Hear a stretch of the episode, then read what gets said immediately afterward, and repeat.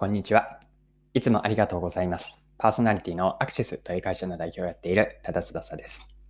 この配信のコンセプトは10分で磨けるビジネスセンスです。今回は何の話なんですけれども、マネジメントです。マネジメントの本質とは何かと、マネージャーの役割について掘り下げていければと思っています。で、今回の内容ぜひ聞いていただきたいと思っている、想定している方がマネージャー職の方です。で特に最近マネージャーになったような方にこう参考になればと思っている内容にしていきます。もちろん、経験豊富な、マネジメントの経験豊富な方にも、改めてマネジメントの本質とは何かを掘り下げる機会にもなるかと思っているので、参考にしてみてください。それでは最後までぜひお付き合いください。よろしくお願いします。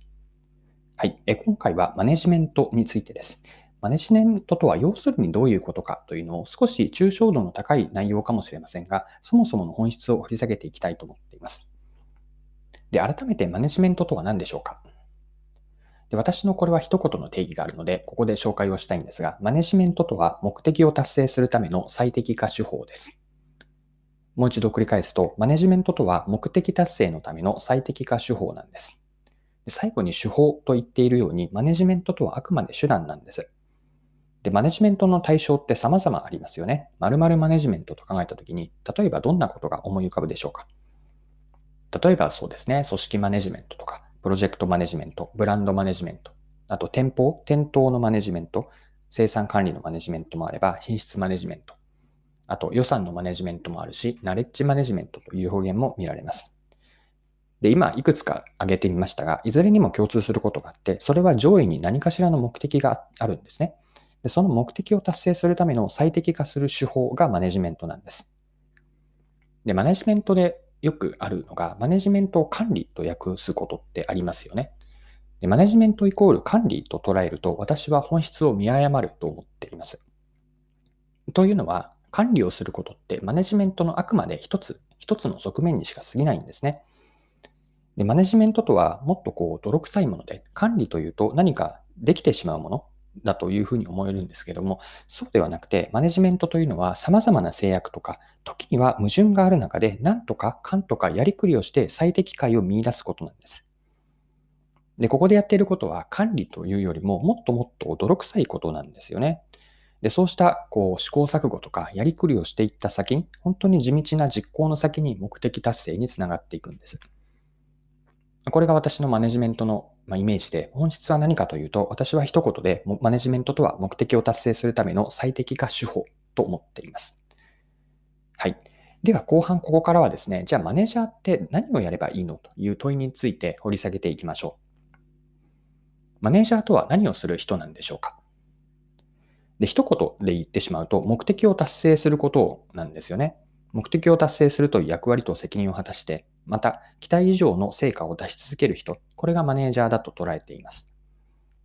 で、繰り返しになるんですけれども、マネジメントとは目的達成のための最適化手法で、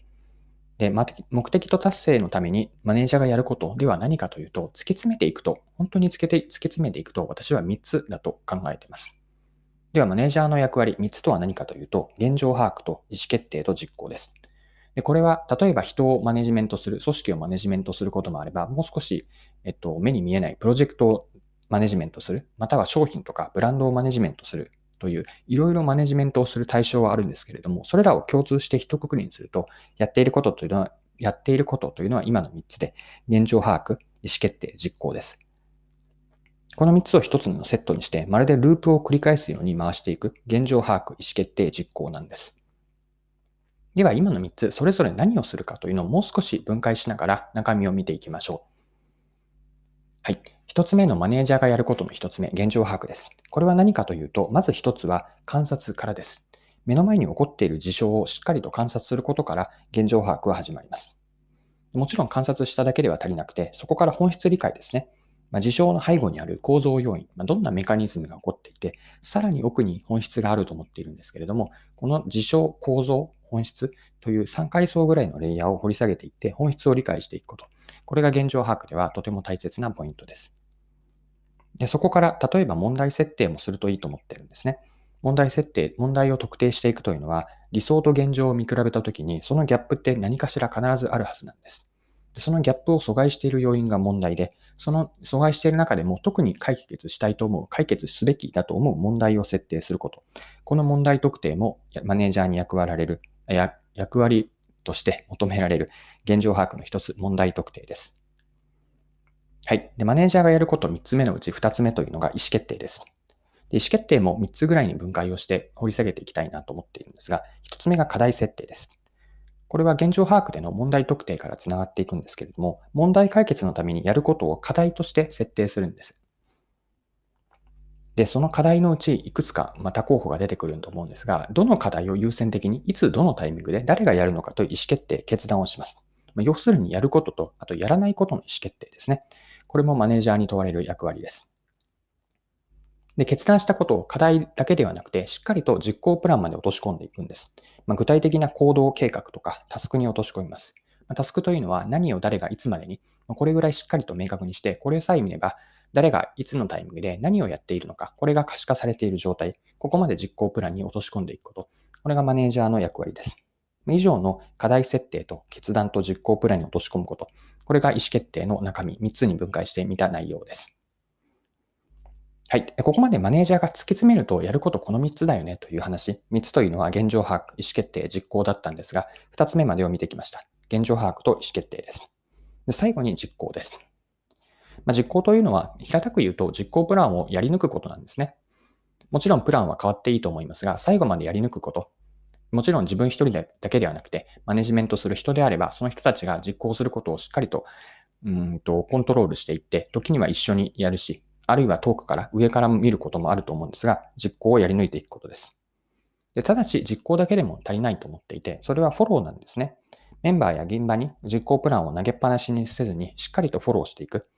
で、実行もやりっぱなしではなくて、振り返りをするんです。実行したままではなくて、振り返りをして、ま、検証して、何がうまくいかなかったか、うまくいかなかったのか、特に後者のうまくいかなかったことですね。失敗があったとして、もちろん失敗は起こっているのは良くないかもしれませんが、何かしら必ず失敗というか、想定外のことが起こるので、なぜそれが起こったのか、そして何よりも大事なのは、その失敗をどんな教訓にしていくかです。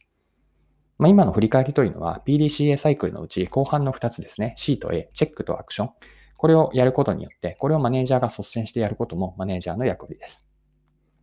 はい。以上のようなマネージャーというのは一言目的を達成することなんですが、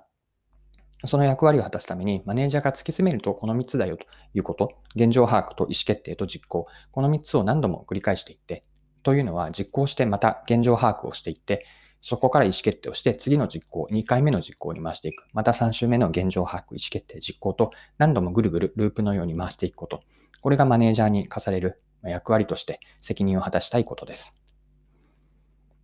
はい。そろそろクロージングです。今回はマネジメントとは何かという本質と、そこからマネージャーがやることの何か、マネージャーの役割を見てきました。最後に簡単に内容を振り返っておきましょう。マネジメントとは一言、私のこれは定義なんですけれども、目的達成のための最適化手法です。で、マネジメントとしてマネージャーがやることというのは、役割、えっ、ー、と、求められていることは目的を達成することで、で、そのために何をすればいいかというと、突き詰めるとこの3つだよという話。順番に現状把握、意思決定、実行、以上の3つを何度もぐるぐるとループのように回していくことです。はい。今回も貴重なお時間を使って最後までお付き合いいただきありがとうございました。この配信のコンセプトは10分で磨けるビジネスセンスです。これからも更新は続けていくので、よかったら次回もぜひよろしくお願いします。それでは今日も素敵な一日にしていきましょう。